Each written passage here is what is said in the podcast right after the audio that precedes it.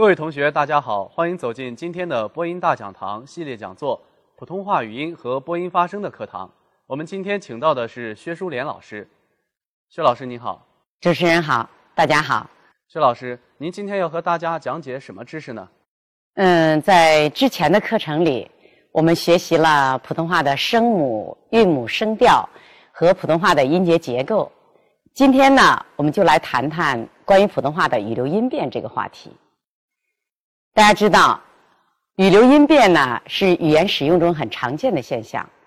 无论是即兴说话，还是播读稿件时，并不是孤立的发出一个个音节，而是连续发出一串音节，形成语流。由于音节之间的互相影响，就产生了语音变化。比如，机器人目前还不能发出跟真人一样自然的声音，就是因为啊，机器人发音时。对事先录入的规整的音节，无法根据语流变化进行灵活调整。所以说，说话或朗读时，每个音节并不是简单的按照原有的声韵调机械的发出的，在连续的语流中，相邻的音节之间、音素之间、声调之间互相影响，就会产生语流变化，这就是语流音变。那薛老师，普通话的音节在进入语流后会有哪些变化呢？普通话最典型的语流音变现象有轻声、儿化、变调和语气词“啊”的变读。首先，我们先来看看轻声。那轻声呢？其实我们平常都很熟悉，在字典当中呢，轻声是都不标声调的。那轻声是不是可以理解成这些字没有声调呢？普通话里边每个字都有声调。轻声呢，它是普通话在语流音变中从四个声调中变化而来的一种特殊的调子。轻声不是一个独立的调类，但也不能简单的理解成字没有声调。那么什么是轻声呢？这里呢，我们给轻声下一个定义：普通话的每个音节都有它的声调，可是，在词或句子里，有些音节常常失去了原有的声调。而念成一种较轻较短的调子，就叫做轻声。比如“我们”中的“门”，“桌子”中的“子”，这些都是轻声。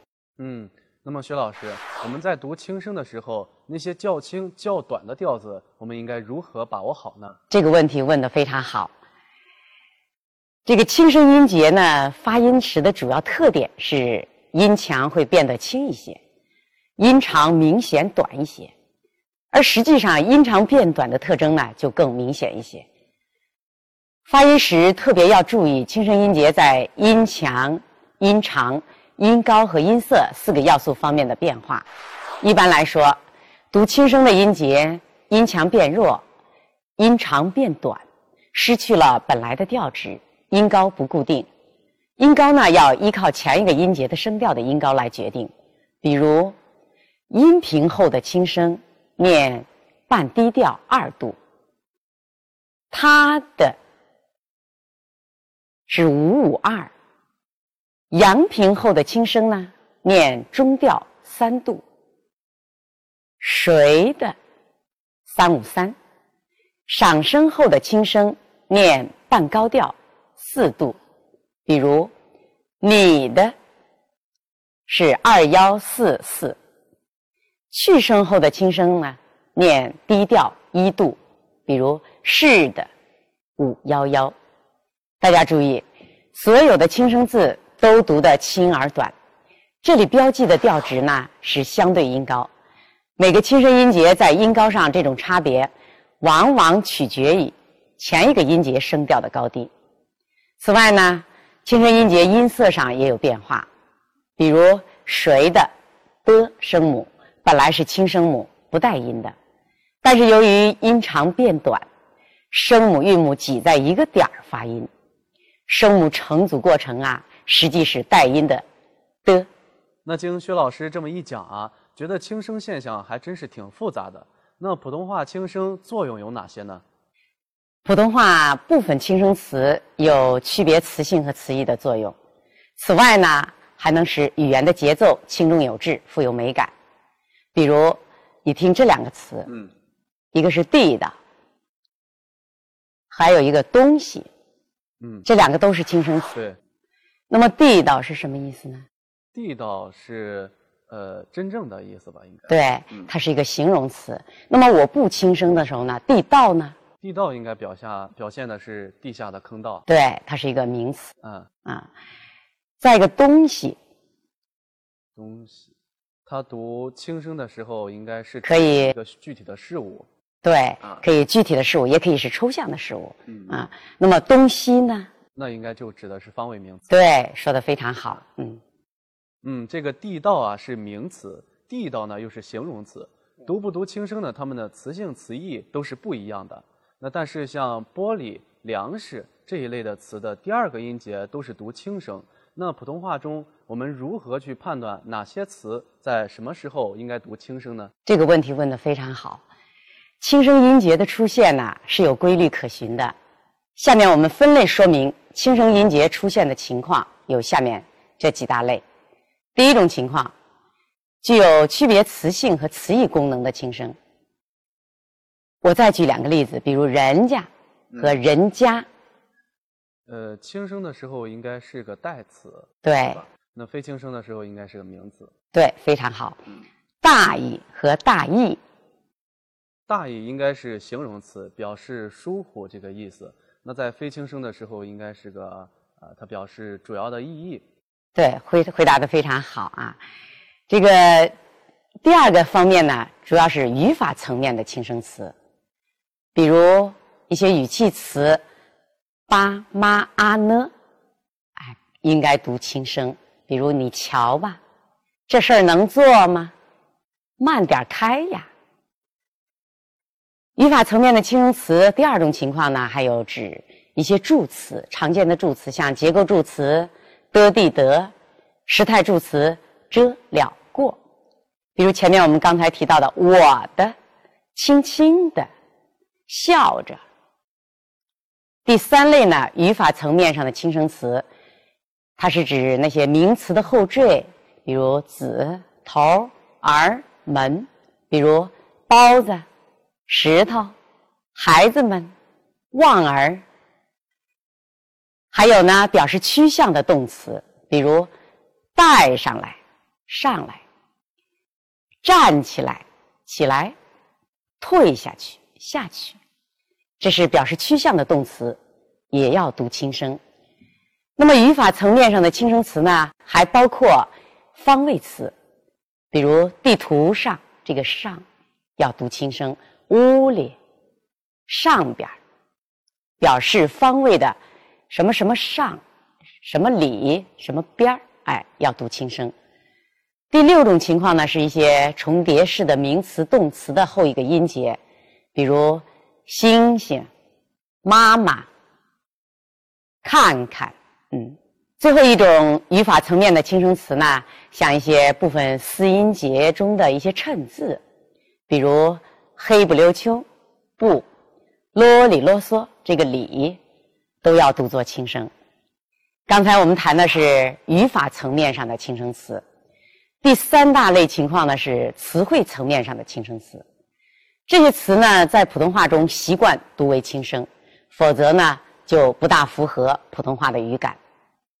比如我们说玻璃漂亮，如果读为本调，玻璃漂亮，听起来那就不是普通话了。但是近年来，普通话习惯性轻声词也有缩减的趋势，比如西瓜读成本调，哎，也可以读成西瓜，也可以读成西瓜，也被越来越多人呢所接受。那么词汇层面上的轻声词啊，除了这些以外，像呃客人、岁数、师傅这些词呢，都是习惯轻声词。总之啊，轻声是普通话中一个重要的也是复杂的音变现象。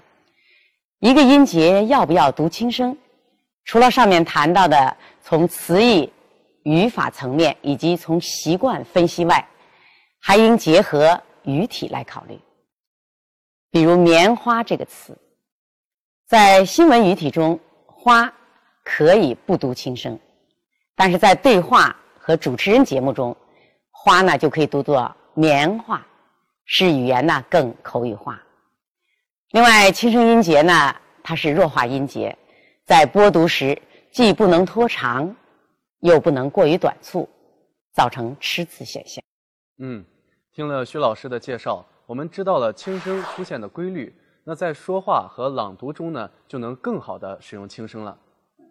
我们不但要了解轻声的作用和出现的规律，更主要的是能准确进行轻声的发音。在发音训练课上，我们要好好练。嗯，好的。接下来，咱们继续接着谈谈普通话另外一个典型的语流音变现象——儿化。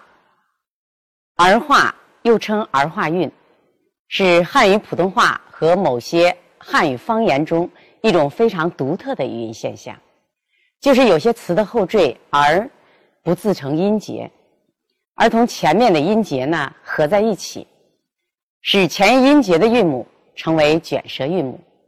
比如“点儿”，不是发成两个音节“点儿”，而是发成一个音节“点儿”。对，薛老师。不过我还想起来，我认识一些南方的朋友。他们啊不会发儿化音，儿化发的特别怪。那为什么学习普通话非得让学习儿化音呢？普通话的儿化音呢，它不仅是一种语音现象，儿化呢在普通话中还可以区别词性、区别词义，还有修辞的作用。所以要学习标准的普通话，必须学好儿化音。嗯，我还是有点不大明白。薛老师能不能再讲的更细致一些呢？好的，儿化音在汉语普通话里经常使用，所以不仅要会发音，还要知道它的作用。有时加了儿化，意思就不同了。儿化的作用，第一个方面体现在区别词义的作用，比如“今天我的头很疼”，“他是我的头”这两句话，你来比较一下。第一个头就是指我们的这个头是个部位，那第二个加了儿化的头，应该是指领导的意思吧？对，非常正确。再比较一下这两句话：我吃的早点是油条，明天呐，你早点来。那这里的早点就应该指的是早餐，早点应该是指让他快点来，时间早。对。啊，如果把早点来说成早点来。恰当不恰当呢？这样就感觉不太对了，对，不太顺，是是就不对了。那么儿化的第二个作用呢，是区分词性，比如画和画儿。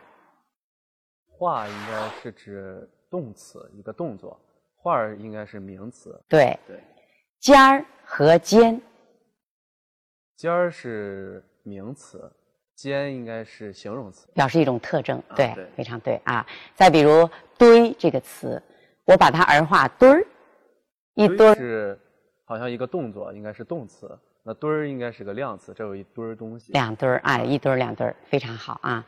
儿化的第三个作用呢，还可以用来指比较小的、少的或喜爱、感到亲切的事物。我们比较一下这两句话。嗯，我买了一条小金鱼儿。一条大鲨鱼。这里的金鱼儿，我听到是用了儿化。嗯。然后大鲨鱼，觉得就不能用儿化，因为比较怪。对。嗯。那么汉语普通话里啊，有些词必须读儿化，像刚才我们说的小金鱼儿。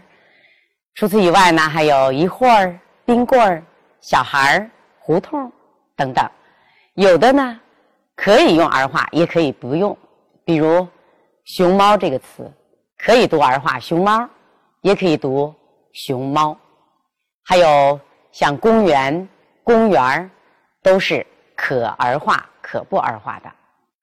但是那些表示严肃认真或者高大雄伟的事物，一般是不读儿化的。例如大前门儿，北京的地名大前门儿可以儿化，但是天安门呢，一般不能儿化。对嗯，那薛老师，我还发现有些人在发儿化音的时候，常常会出现舌头僵硬、不太利索的情况，这是为什么呢？儿化发音时啊，卷舌呢，我们要注意，一定要到位。如果卷舌过轻或者没有卷舌动作，靠舌位向后代替等这些发音方法都是不正确的。关于儿化的发音规律和发音方法，需要我们专门呢在训练课上来反复练习。那薛老师，接下来我们该讲哪方面的呢？接下来我们再谈谈变调的话题。变调呢是普通话一个很重要的语流音变现象，指的是普通话音节在连读时，相邻音节的声调发生变化的现象。普通话中的变调主要包括赏声的变调、去声的变调、一部的变调，以及重叠形容词的变调。首先，我们来看看赏声的变调。我们知道。赏声本来的调值是什么呢？是二幺四。赏声音节在单念或在句尾时不变，仍读本调。但是赏声的本调在语流中经常不会出现，大部分情况下会发生变调现象。赏声音节变调呢有如下规律：比如，赏声音节在阴平、阳平、去声和轻声音节前，它的调值二幺四呢。变为二幺幺，即所谓半赏。比如百般、祖国、讨论、斧子这些词语。赏声音节变调的第二种情况，当两个赏声音节相连，前一个音节的调值由二幺四变为接近三五，也就是所谓。阳赏，比如雨水、买马、旅馆、土改、百米这些词。第三种情况呢，当三个赏声音节相连时，情况就会比较复杂一些。如果前两个赏声音节呢语域紧凑，语停顿在第二个音节后。可以称之为双单格的形式的时候，此时前两个音节变为阳平三五调值，比如展览馆、选举法、打靶场等等。如果后两个赏声音节语义紧凑，语停顿在第一个音节的后面，我们称它为单双格时，此时开头音节呢处在被强调的逻辑重音。我们要读作半晌二幺幺，中间音节呢变为阳平三五，比如党小组、小两口、冷处理。原来赏声的变调还是挺有讲究呢。那一和不的变调就相对容易掌握一些吧。一和不的变调呢很常见，也很灵活。大家知道，一的本调是阴平五五。不的本调呢是去声五幺，在单念或处在词句末尾的时候不变调。一呢还有在表示叙述时仍读原调。当他们在其他音节前有下面几种变调。我们先来看一的变调。单念或在叙述词中以及末尾读本调，如一、二、三。统一、万一、第一、十一，在去声前变阳平，比如一切、一定、一样、一项；在非去声前变去声，比如一行、一年、一宿、一起。一加在重叠词中间变轻声，比如说一说、闻一闻，这是一的变调。下面是不的变调，不单念或在语句末尾以及在非去声前仍读本调，比如不，我不，不说。不来，不好，在去声前变阳平调，比如不去、不怕、不要。不加在重叠词中间变轻声，比如听不听、好不好、去不去。薛老师，您一开始也提到了去声的变调，我印象中呢，去声是不变调的吧？去声的变调呢，哎，常常被忽略。其实去声也有变调现象。去声的变调呢，就比较简单了，因为普通话去声音节。在非去声前，一律不变调。它只是在两个去声音节相连的时候，也就是说，去声它用在去声音节前面，就会变调，有全降调五幺变为半降调五三。比如“记录”这个词，我们在读的时候，我们不能读成“记录”。而是要读作记录，此时个五幺调值呢，已经变成了半降调。类似的还有摄像、救护、贵重等等这些词。嗯，那说完了变调了，接下来我们就该说说语气词“啊”的变读了吧？是的，“啊”的变读呢，是普通话另一个很常见的语流音变现象。大家知道，“啊”是汉语中一个很常见的语气词。啊，也可以是叹词，独立用在句前。比如说，“啊，祖国的”这句话里边的“啊”，这个呢不属于我们今天讨论的语气词“啊”的音变现象。作为语气词，“啊”出现在句尾是轻声音节，因受它前面音节收尾因素的影响，会发生不同音变，分别读作“呀”。哇、那、啊、ra、ra，比如他怎么不回家呀？他会不会跳舞啊？你是哪里人呢？河水真轻啊！你可要三思啊！他真是一位好老师啊！那薛老师，我们如何该正确的判断“啊”的读音呢？哎，这个问题问的也非常好。我们知道，“啊”的变读并不是硬性规定，而是随着语流自然发生的音变现象。“啊”的变读呢，大致也有一些规律，主要是来看“啊”前一音节的收尾因素是什么。比如刚才我们举的例子，“他怎么不回家呀？”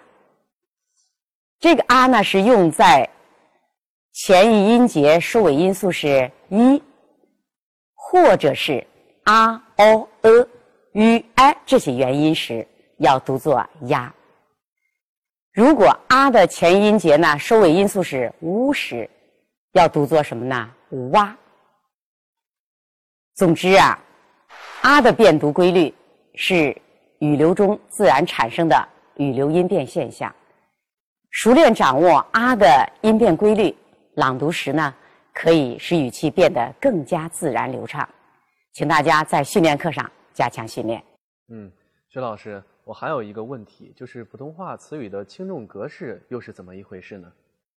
在说话或朗读时啊，我们要把每个词说得清楚自然，就必须掌握词的轻重格式，这样。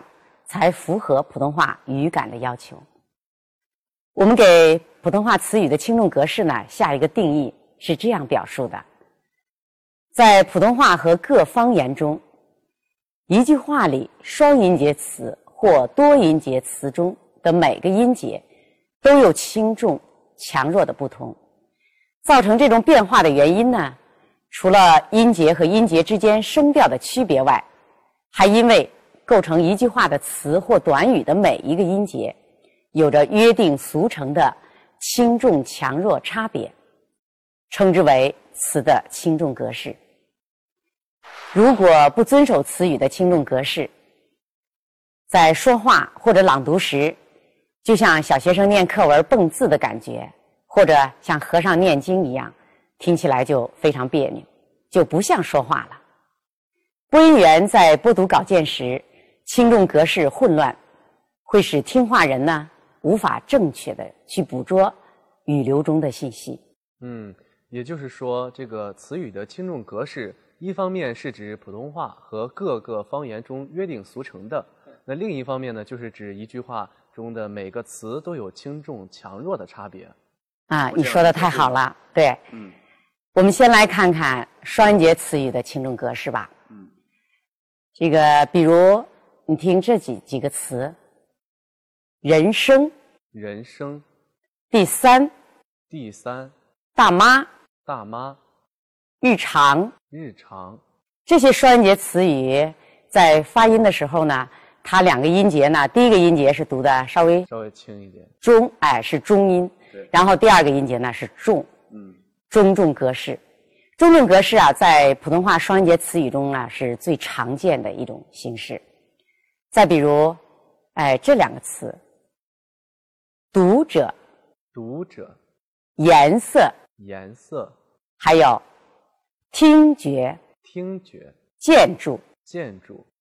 这些词的格式呢，我们跟前面一样吗？嗯，是不一样的。稍微重一点，后面就轻一点。对，它的格式是重中格式。嗯还有一类呢是就是我们所说的轻声词了，嗯，比如前面轻声词我们前面谈到的我们，对，石头，对，对这些词。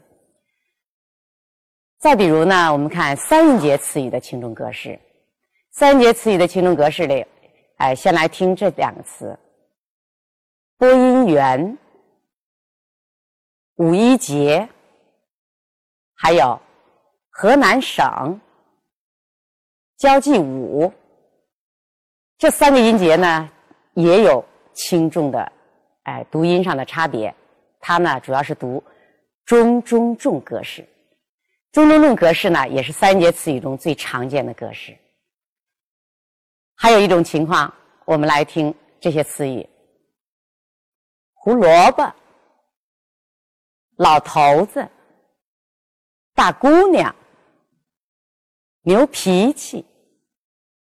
那么它的轻重处理跟前面呢，很明显不是中中重的格式了，它就是中重轻格式。再看第三种情况，生意经、数得着、保不齐，像这些词语呢，它跟前两种情况也是不同的。我们把它处理成中轻重的格式。嗯，我还想起来几个词。嗯如果说是赴汤蹈火、高高兴兴这四个这种四音节的词，我们应该在轻重格式上怎么读呢？关于四音节词语的轻重格式呢，它也有不同的情况。比如刚才你提到的赴汤蹈火，还有耳濡目染，像这些具有并列关系的成语，我们读的时候呢，我们要把它处理成中重中重，也是非常常见的。除此以外呢，还有一些专用名词、叠音形容词、象声词，比如社会主义、巴黎公社、奥林匹克、噼噼啪啪。很明显，我们在读这些词的时候，我们要把它处理成中轻中重，哎，重音在第四个音节上。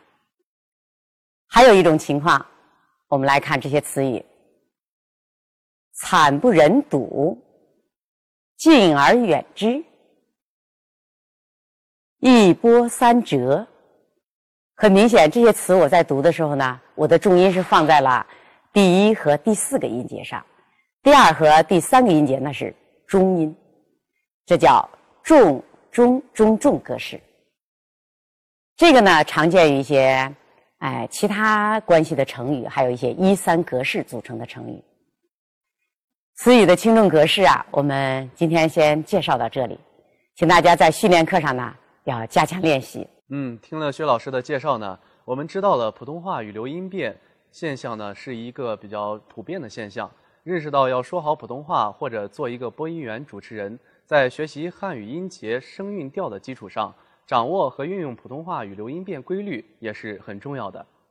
今天咱们从理论上了解了普通话的这些语流音变现象，接下来呢，更主要的还是要进行发音训练。希望在以后的训练课上啊，大家要认真反复练习，纠正不正确的发音习惯和方法，这样在说话和朗读中才能更准确、熟练的运用这些语流音变。好的，本期的播音大讲堂要跟您说再见了，再次感谢薛老师的到来。我们下期同一时间再见。再见。